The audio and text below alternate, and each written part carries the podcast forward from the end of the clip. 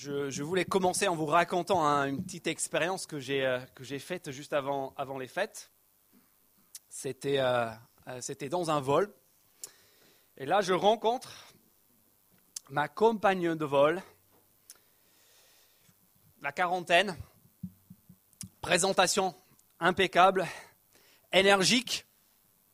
Et elle me raconte avec enthousiasme la découverte qui a changé sa vie.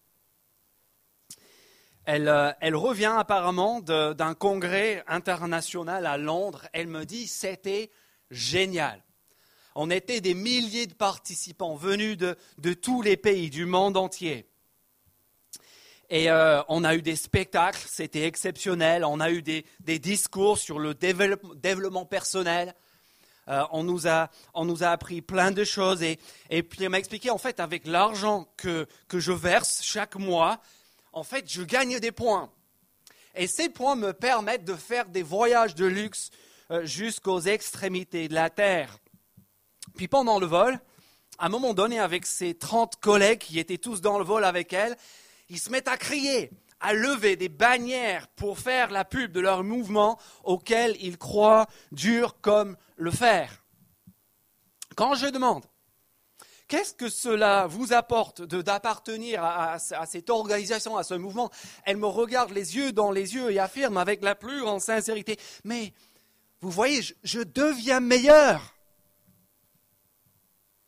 La conversation prend même une petite tournure prosélyte quand elle commence, elle, à vouloir m'embarquer dans son, truc, dans son mouvement, parce que j'apprends en discutant avec des personnes en marge de ce groupe, et en me renseignant sur Internet qu'en fait, elle, si elle arrive à faire rejoindre plus de monde à son mouvement, elle va marquer plus de points et pouvoir faire plus de voyages. Et, s'il arrive à vendre les livres du fondateur de ce mouvement, eh bien, ce sera encore mieux. J'ai vite compris en fait que la seule chose qui devenait meilleure dans l'affaire, c'était le compte en banque des fondateurs. Mais si ce genre d'opération, je n'ai pas mentionné le nom, peut-être que quelques-uns connaissent, si ce genre d'opération arrive en 2018, en France, à embarquer des gens qui, qui semblent très euh, sensés, intelligents, qui semblent bien s'en sortir dans la vie, il me semble qu'en dehors de l'appât du gain, il y a quelque chose dans cette combinaison de promesses, d'appartenance à une communauté qui dépasse nos frontières, de, transformation personnelle et de relations de proximité. Il y a quelque chose qui, nous attire et qui nous parle à tous. Et en fait, dans ces mots qu'on vient de lire euh, à la page 767, euh, euh, pardon, nous apprenons nous apprenons ce matin qu'en fait, cela fait 2000 ans que Dieu lui-même est en train de réunir, de rassembler des gens de tous horizons en un seul peuple, réconcilié et transformé par l'œuvre de son Fils Jésus-Christ. Et cela se fait non pas par nos efforts, non pas par un programme de développement personnel, par la lecture d'une série de livres, non pas par un versement mensuel sur un compte en ligne. Mais verset 13, regardez. Voilà comment cela se fait. Maintenant, dit l'apôtre Paul, maintenant, vous qui, êtes au bénéfice de l'œuvre de Jésus-Christ, en Jésus-Christ, vous qui étiez autrefois loin, vous êtes devenus proches par le sang de Christ. En effet, verset 14, regardez, il est notre paix. Lui qui des deux groupes n'en a fait qu'un et qui a renversé le mur qui les séparait, la haine.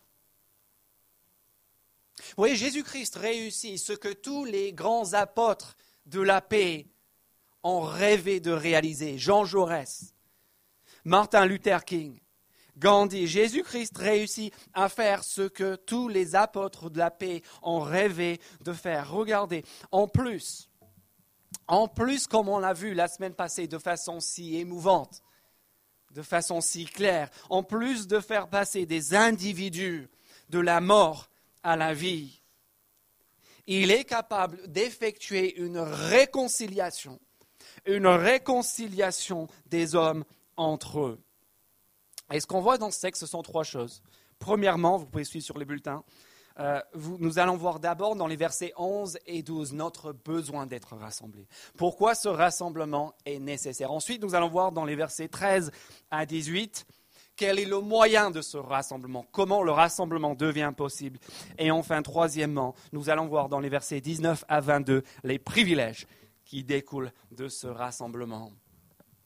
D'abord, verset 12, regardez notre besoin de rassemblement. En fait, vous avez dans le verset 12, le petit chiffre 12, dans la colonne de droite, vous avez trois aspects de façon très dense trois aspects de notre situation, de la situation dramatique de ces Éphésiens, de ces habitants de la ville d'Éphèse au premier siècle avant de connaître Christ.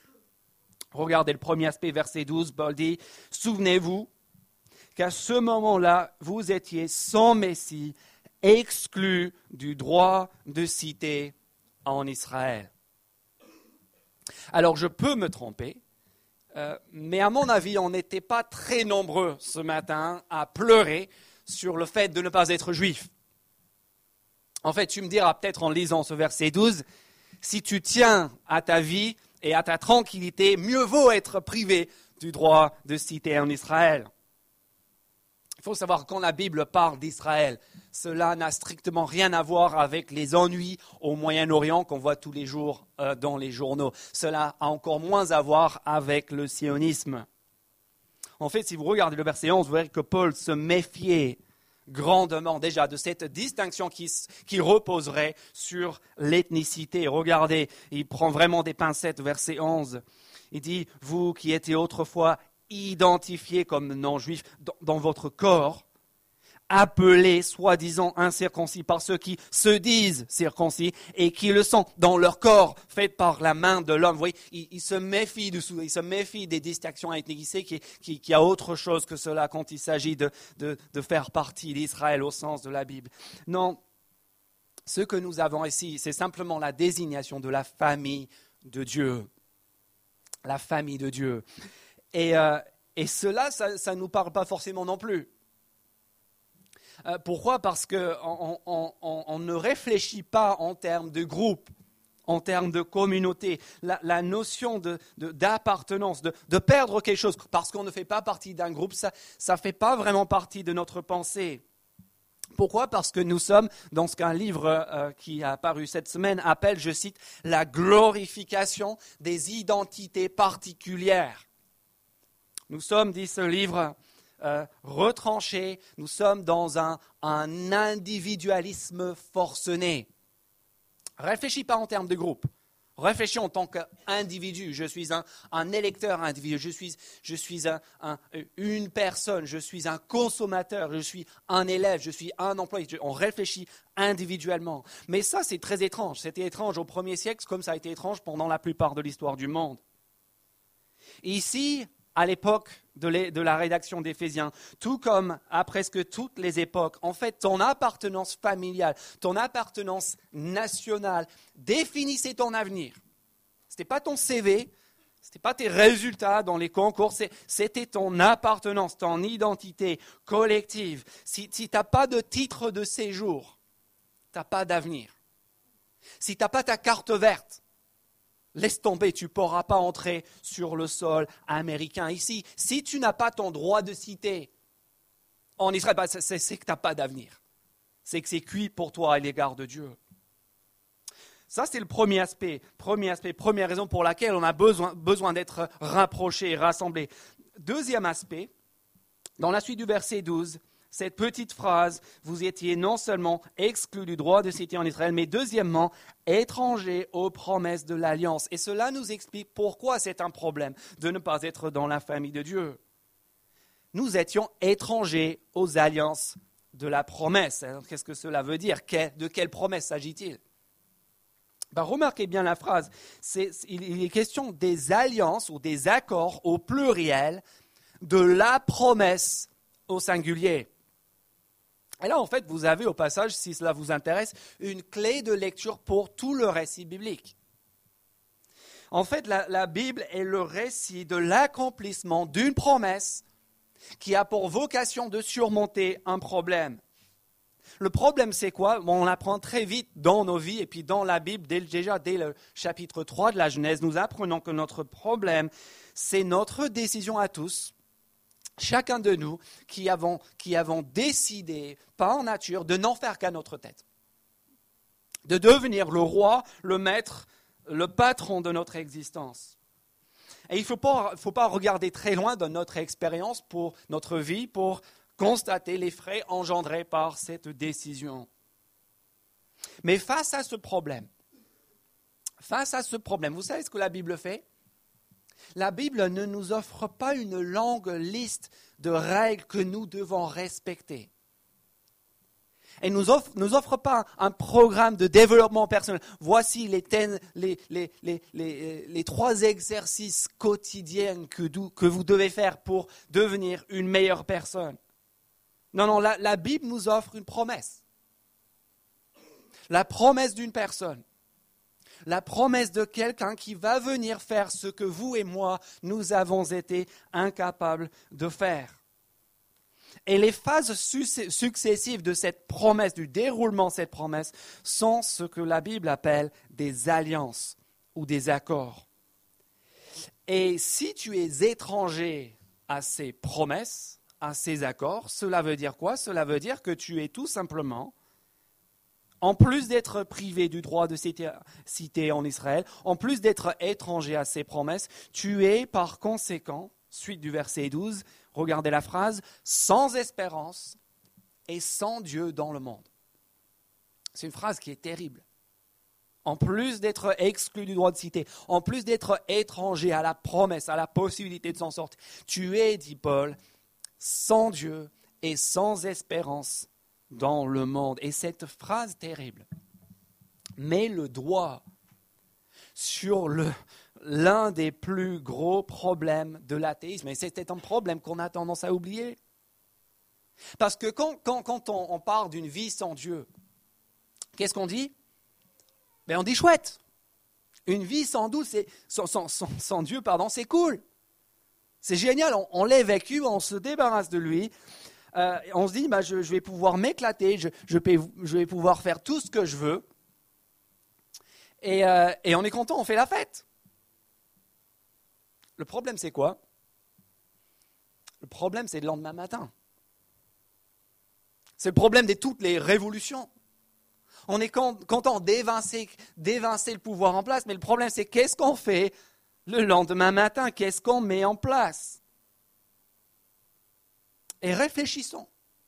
On fait le bilan, quand on fait le bilan de ce monde merveilleux que nous nous sommes créés sans Dieu, qu'est-ce qu'on dit? Qu'est-ce qu'on constate? Ben, On râle. On passe notre semaine à râler, à nous plaindre de tout ce qui ne va pas. On déprime. On pleure sur un monde dont, l'absurdité devient totale. Lisez les journaux, lisez les livres, écoutez la radio. On ne cesse de déplorer à longueur de journée le naufrage collectif de notre décision en tant qu'individu, en tant que famille, en tant que société, pays et monde, de n'en faire qu'à notre tête on n'arrête pas de nous proposer des solutions en tout genre pour régler nos problèmes personnels, pour, euh, pour euh, remédier à nos familles dysfonctionnelles, pour me remettre notre pays, pays sur les rails. En fait, on ne se rend même pas compte, mais tout le monde est d'accord sur le fait qu'il y a un problème. Nous sommes sans Dieu, nous sommes sans espérance dans le monde. Pourquoi? Parce qu'en fait, une fois qu'on s'est débarrassé de Dieu, qu'est-ce qui nous reste? Ben nous. Et donc, nous nous voyons contraints. Si nous avons évacué Dieu, nous nous voyons tristement contraints de nous prosterner devant nous-mêmes, devant notre finitude, devant la poussière que nous sommes. Quand il s'agit de l'avenir, on n'en sait strictement rien. Et donc on s'empresse dans le présent à nous prosterner devant notre corps, devant les images qu'on pose sur Facebook, devant notre taux de popularité, devant notre parcours professionnel, devant l'argent, devant tout ce qu'on a pu s'offrir et s'acheter. Voilà pourquoi nous avons besoin d'être rassemblés autour d'autres choses, autour de plus grands que nous-mêmes, parce que nous sommes exclus de la famille, des privilèges de cette famille de Dieu, parce que nous sommes étrangers à la promesse d'une solution et parce que nous sommes par conséquent sans Dieu et sans espoir dans le monde, en train de se taper dessus pour un pot de Nutella à moins de 70%. C'est triste, n'est-ce pas? Et pourtant, c'est la réalité. Remonter les uns contre les autres, tristement. Regardez maintenant ce que Dieu a fait. Verset 13 commence exactement comme verset 4 a commencé la semaine passée. Après avoir expliqué notre triste état, le verset 13 commence par ce petit mot à quatre lettres. Mais, mais il y a un mais. Parce que Dieu a fait quelque chose. Regardez, mais maintenant, verset 13 en Jésus-Christ. Voilà le moyen de ce rassemblement qui va effectuer. Vous qui étiez autrefois loin, vous êtes devenus proches par le sang de Christ. En effet, verset 14, il est notre paix, lui qui des deux groupes n'en a fait qu'un. Si l'histoire continue ici, c'est que Dieu a pris cette initiative de rassembler ces gens éparpillés, ces gens dispersés, ces gens qui étaient remontés les uns contre les autres. Il les rassemble. Autour de quoi? Pas autour du narcissisme, pas autour de l'individualisme, mais autour de lui, autour de sa personne. Et qu'est-ce que cela donne? Ça donne trois choses. Premièrement, cela donne, regardez verset 13 et verset 17, ça donne de la proximité à la place de la distance. Verset 13. Vous qui étiez autrefois loin, vous êtes devenus proches.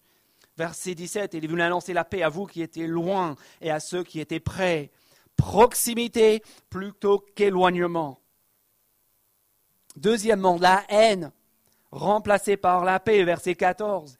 Il est notre paix. Plus loin dans le verset, qui a renversé le mur qui les séparait, la haine. Verset 15 à la fin du verset, il a établi la paix. Verset 16, il a réconcilié l'un et l'autre avec Dieu en les réunissant en un seul corps au moyen de la croix, en détruisant par elle la haine. Ce que tous les activistes aimeraient pouvoir réaliser, Jésus-Christ le réalise. Il enlève la haine et remplace la haine par la paix. Ce qui, dans la Bible, je le dis une fois de plus, ne veut pas simplement dire l'absence de l'hostilité, mais la possibilité enfin de nous épanouir. Ce que nous appellerions en français courant le bonheur, la joie, le fait d'être bien. En plus de remplacer la distance par la proximité, en plus de remplacer la haine par la paix, troisièmement, troisième accent dans ces versets 13 à 18, il crée l'unité au lieu de la division. Verset 14 encore. Regardez, lui qui des deux, deux groupes n'en a fait qu'un. Verset 15. Euh, afin de créer en lui-même un seul homme nouveau à partir des deux. Et verset, euh, aidez-moi, verset 16 encore. Il a voulu réconcilier l'un et l'autre avec Dieu en les réunissant en un seul homme. Voilà ce qui est possible. En plus de passer de la mort à la vie, voilà ce que Jésus-Christ rend possible sur le plan horizontal, nous les uns avec les autres. Proximité, paix, unité. Ce que tout le monde recherche, ce que tout le monde désire et essaie de mettre en place. Comment ça Par Christ. Verset 14, il est notre paix. Qu'est-ce qu'il a fait? Il a fait deux choses. Deux choses pareilles qu'on voit dans les versets 14 à 16. Une chose négative, une chose positive. D'abord, comment est-ce que Christ a rendu possible cette proximité et cette paix et cette unité? Bah, Regardez verset 14. Il a renversé le mur qui les séparait, la haine, le mur entre les hommes. Par sa mort, il a rendu sans effet la loi avec ses commandements et leurs règles. Donc ça, ça paraît un petit étrange. Quelle est cette loi? Quel est ce mur? En fait, Paul, il désigne la même chose par deux images. Il parle euh, de la loi, des commandements, et, il les désigne comme étant un mur. Un mur qui sépare quoi Un mur qui sépare ceux qui appartiennent à Dieu et ceux qui n'appartiennent pas à Dieu. Il y a, peu, euh, c'est la loi en fait qu'on connaît tous qui est résumée par les dix commandements. Et il y a peu de gens aujourd'hui, je pense, qui, euh, euh, qui, qui, qui discuteraient sur le fait que si on était capable de respecter les dix commandements, le monde irait beaucoup mieux. Ne tue pas, ne vole pas, ne ment pas. Il y a quelqu'un qui ne signe pas? Voilà ce que nous enseignons à, à longueur de journée à nos enfants. Vole pas, mens pas, tue pas. Si tu arrives à te comporter comme ça, le monde ira mieux. Le problème, c'est quoi? Le problème, c'est bien sûr que nous, même, nous n'arrivons pas à respecter ces lois, même si nous sommes d'accord sur le principe. Et d'ailleurs, Israël non plus, le peuple de l'Ancien Testament n'y arrivait pas non plus.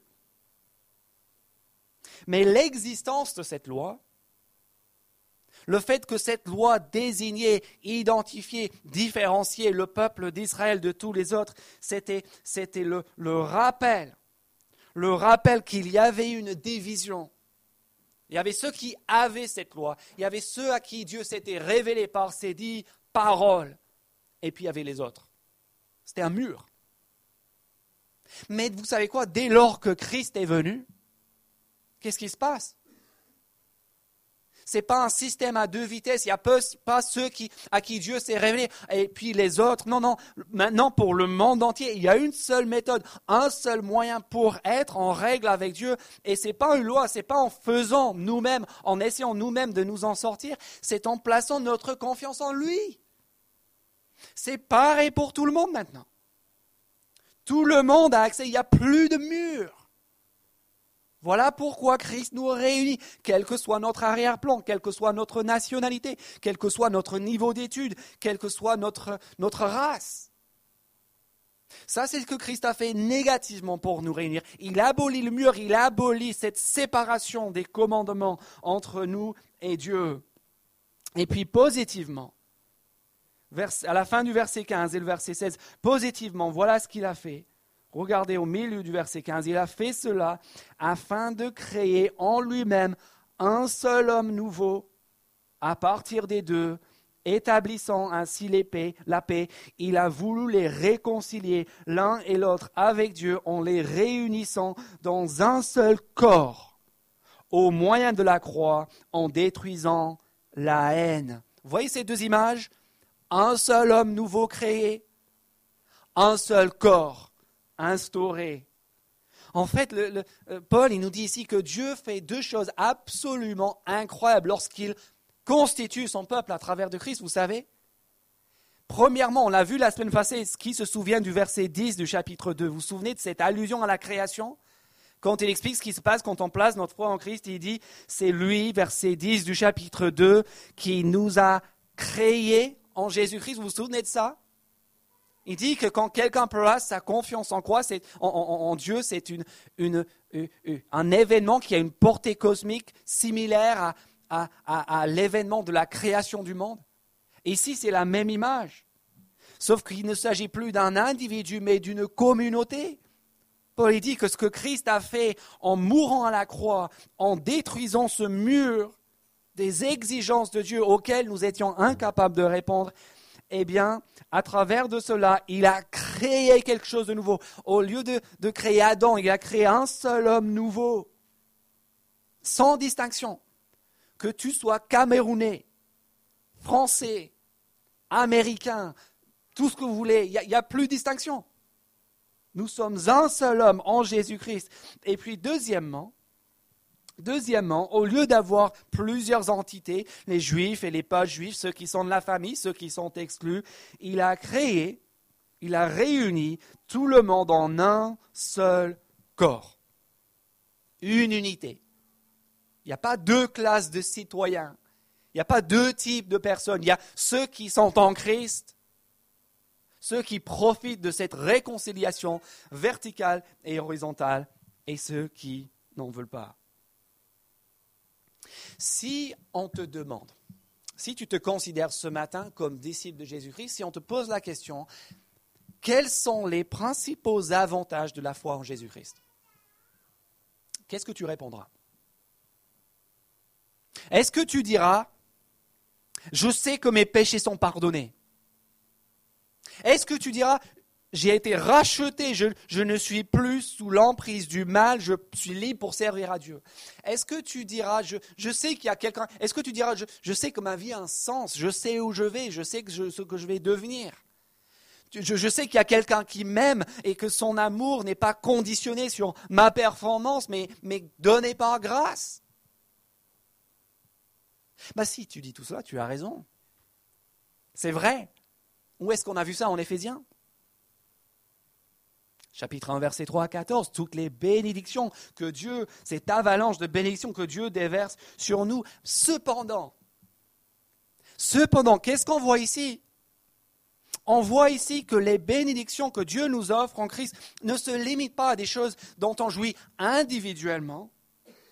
C'est beaucoup plus qu'un changement personnel. On voit que c'est la paix, c'est la proximité, c'est l'unité, les uns avec les autres. On appartient à cette communauté, à cette famille, à cette nation. Et tout cela, c'est par grâce. Nous sommes en union, en communion les uns avec les autres. Parce que nous avons d'abord été mis en communion avec Dieu par Christ. Et ça, c'est un cadeau immense. En fait, c'est ce que nous désirons tous. C'est ce que ma compagne de vol recherchait l'appartenance, la proximité, la paix et ces cadeaux. Mais vous savez comment s'appelle ce cadeau? C'est là que ça se gâte. Ce cadeau s'appelle l'Église. Et là, on a tous une petite réaction allergique. L'Église Ça avait l'air tellement bien jusque-là. Puis là, tu, en fait, c'est l'Église. Ce truc qui nous, qui nous horripile, qui nous dégoûte, qui nous déçoit tant de fois. Et vous savez pourquoi cela nous fait cette réaction allergique? C'est parce qu'en vrai, on ne sait pas ce qu'est l'Église. On pense que l'Église, c'est un... Bah, c'est ça. C'est nous réunis le dimanche matin dans, dans le Kalinka. On pense que l'Église, c'est des potes qui se retrouvent on pense que l'Église, c'est des responsables, c'est des musiciens, un prédicateur. On pense que c'est une musique dite de louange. Non, non, non, non, non. L'Église, c'est beaucoup plus que quelques personnes qui se rassemblent par affinité personnelle. L'Église, c'est tout simplement le miracle de gens qui sont aux antipodes les uns des, des, gens qui, dans la, vie courante, la vie de tous les jours, ne se fréquenteraient jamais, ne se supporteraient jamais, qui sont, malgré leurs différences, réunis, rassemblés en un seul corps, en une seule entité, en paix, unis, proches des uns des autres, parce qu'ils sont déjà devenus proches de Dieu. C'est le rêve de tous les activistes. Je parle il y a quelques jours à quelqu'un qui m'a dit, euh, moi, quand j'ai rejoint mon groupe PEPS, franchement, je me suis dit, ça va mal se passer. Les groupes PEPS, pour ceux qui ne savent pas, ce sont des rassemblements en semaine des, chrétiens, des disciples de Jésus dans cette église. Il a dit, je, savais que je ne m'en sortirais pas avec ces gens-là. Puis la personne a dit un peu, plus, un peu plus tard, mais en fait, vous savez quoi? Au bout de quelques semaines et de quelques mois, ces gens sont devenus des amis, des proches. Je les aimais. Je pleurais quand je devais les quitter à la fin de l'année. Ça, c'est l'Église.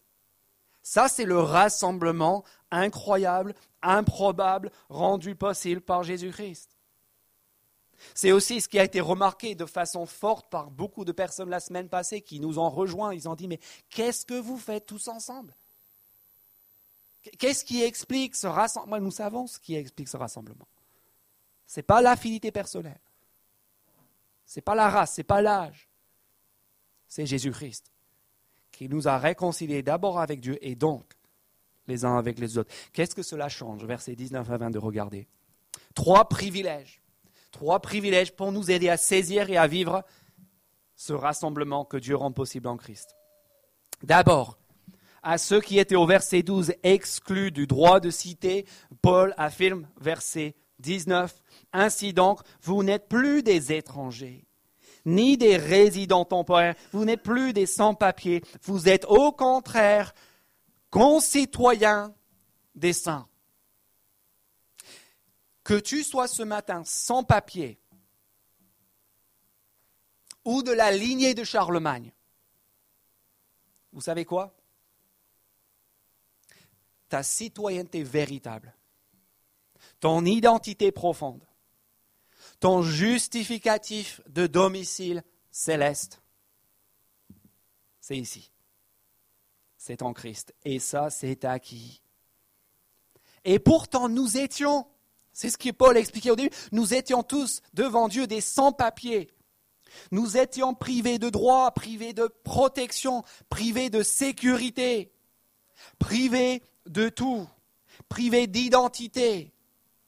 Mais plus maintenant. Que l'on soit fier ce matin de notre citoyenneté terrestre ou que notre statut administratif soit une source d'inquiétude, sachant qu'en Christ, si nous avons placé notre confiance en lui, nous avons une citoyenneté éternelle, certaine, reçue par grâce, dont rien ni personne ne pourra nous priver. Deuxième privilège du rassemblement. Nous sommes en plus d'être concitoyens des saints. Nous sommes, si nous avons placé notre foi en Jésus-Christ, deuxièmement, verset 19 encore, membres de la famille de Dieu. Membres de la famille de Dieu. Et je suis conscient en disant cela que pour beaucoup d'entre nous, nos relations avec nos familles sont une source, du moins partielle, de douleur. Peut-être de la douleur parce qu'il y a de l'eau dans le gaz, dans nos relations, dans nos familles, même dans nos couples. Source de de tristesse aussi parce que nous sommes peut-être géographiquement éloignés de notre famille. Mais si nous sommes au bénéfice de l'œuvre de Christ, nous pouvons savoir ce matin que nous avons une famille. Nous avons une famille qui est infiniment plus forte, infiniment plus unie que même la meilleure famille terrestre. Nous pouvons savoir. Et si ce matin tu te, sens seul, il y aura, à coup sûr, il y a des gens ici qui ce matin se sentent seuls, très seuls, isolés. Sache que cela ne doit pas durer. L'une des raisons pour lesquelles Christ est mort, c'était pour que tu ne sois plus seul. Pour que tu n'aies plus à te débrouiller seul face au monde. Il y a une famille qui t'attend. Et si tu ne sais pas comment rentrer en communion, en relation avec cette famille, je te supplie, avant de repartir ce matin, d'en parler avec l'un de nos responsables, d'en parler avec Franck, avec David, avec moi-même. Une famille t'attend. J'ai parlé euh, cette semaine avec quelqu'un qui m'a dit, j'ai essayé, et, là aussi on sera peut-être nombreux à avoir essayé ou à être en train d'essayer d'appartenir à Christ, mais de le faire tout seul. Il y a beaucoup de gens qui pensent qu'ils peuvent vivre avec Christ, mais, mais sans les autres. Et une personne avec laquelle j'ai parlé cette semaine m'a dit, j'ai essayé pendant trois ans. Et je suis là parce que le résultat n'était pas glorieux. Parce qu'en fait, je me rends compte que je n'ai pas avancé, j'ai fait du surplace. Si ça, c'est toi, ne reste pas tout seul. Ne reste pas tout seul. Il y a une famille qui t'attend. Et puis, euh, même si tu fais partie, ça c'est ceux qui ont peut-être du mal avec leur famille biologique, avec leur famille spirituelle, mais il y a aussi beaucoup d'entre nous pour qui la famille c'est tout. Tu que toi tu fais partie de ceux qui ont la photo de leurs enfants sur tous leurs écrans, photo de leurs copains, de leurs copines, de leurs conjoints. Parce qu'en fait, ta vie, c'est ta famille, c'est le plus important. Peut-être que tu fais partie de ceux qui, qui regrettent le cocon familial parce que parce qu'en fait, tu as tellement envie de devenir comme tes parents. En général, il y a ceux qui veulent absolument pas devenir comme leurs parents, et puis les autres qui adulent leurs parents, qui admirent leurs parents, qui veulent refaire grossièrement la même vie. Vous savez, si on fait partie de ceux dont le cocon familial est absolument sacré, bon, sache que nous avons une autre famille. Une autre famille qui est infiniment plus précieuse et au passage infiniment plus durable que notre famille biologique. Vous savez, Jésus de Nazareth affirme qu'il n'y aura pas de mariage au ciel. Si tu es en train de construire ta vie, ton existence sur ton couple, sur un copain, une copine, un fiancé, une fiancée, un conjoint, en fait, tu es en train de construire sur du non durable.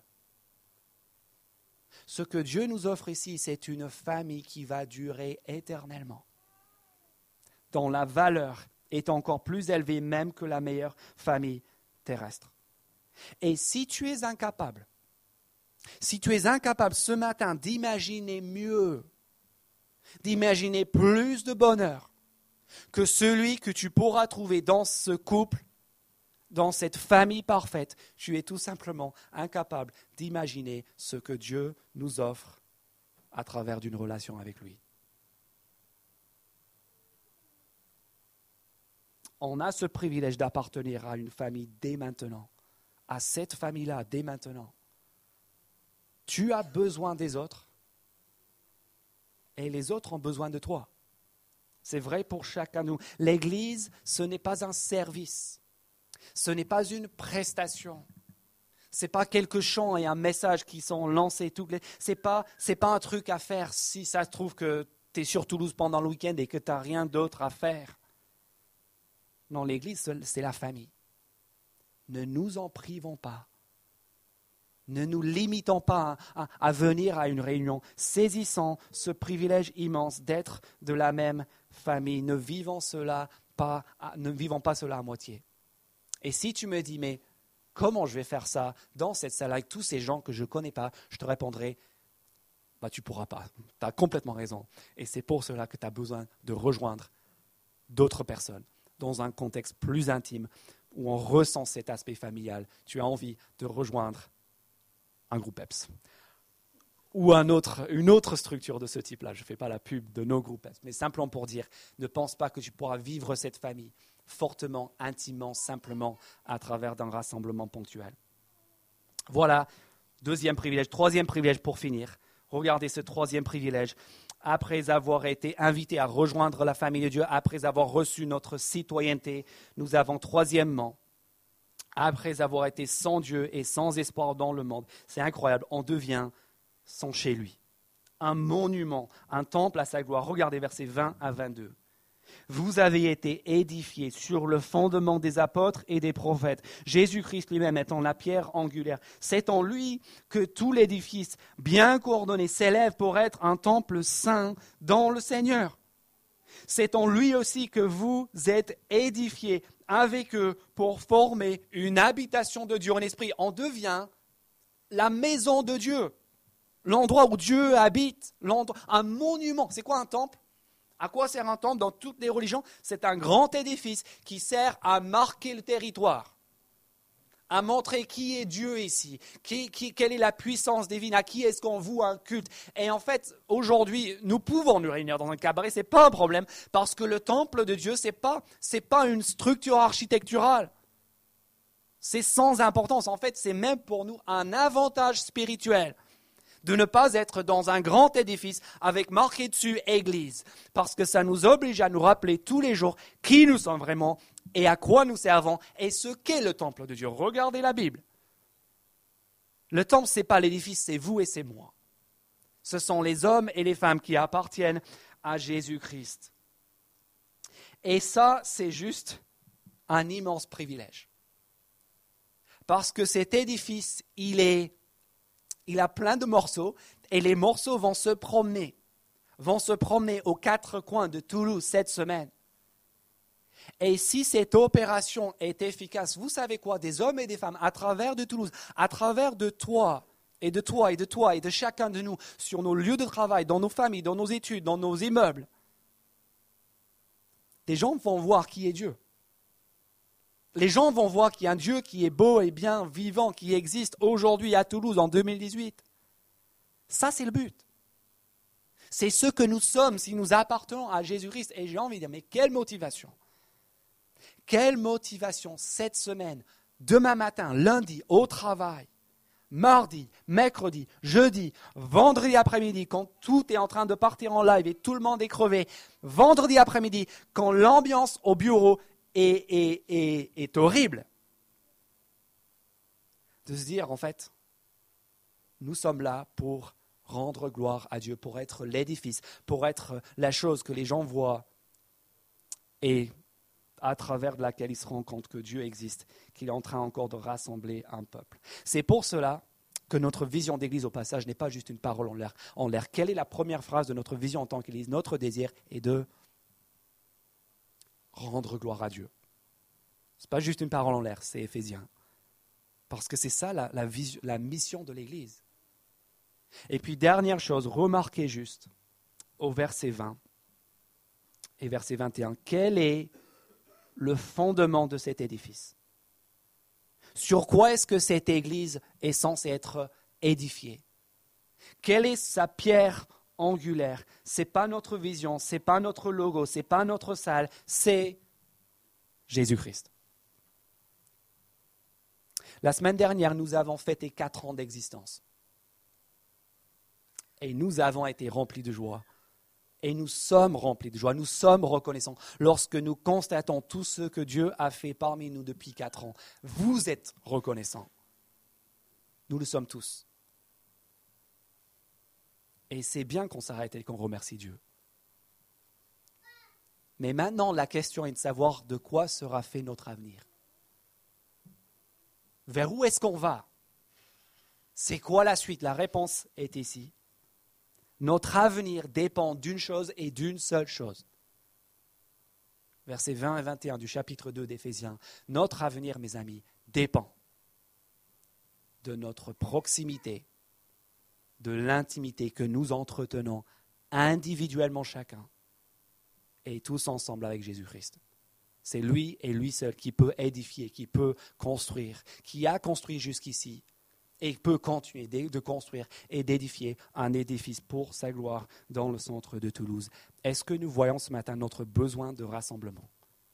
Verset 12, nous étions exclus, étrangers, sans Dieu et sans espoir. Est-ce que nous voyons les privilèges que Dieu met à notre portée?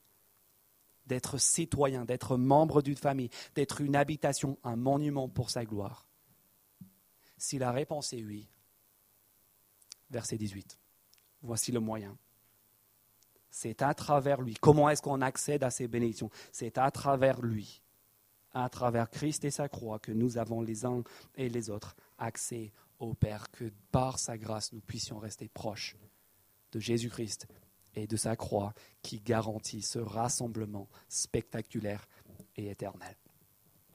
Je vous propose de prier et puis on va chanter ensemble.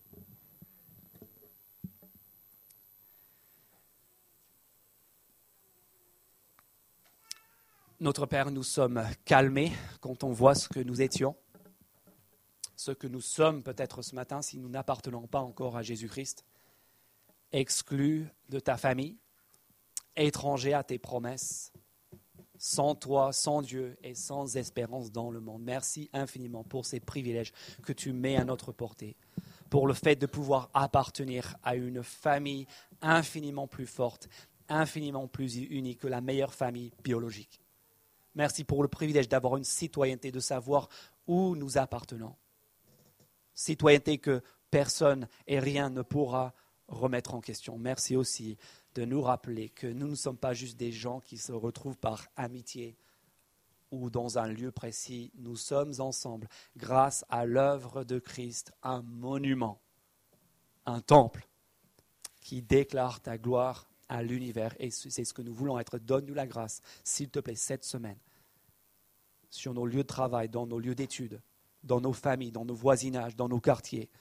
Donne-nous pour ta gloire d'être ce temple, d'être un édifice qui attire les regards sur Christ et sur sa croix. Nous te demandons tout cela en son nom, à travers de lui qui nous donne ce matin encore accès à toi et l'immense privilège de pouvoir t'appeler notre Père. Amen. Amen.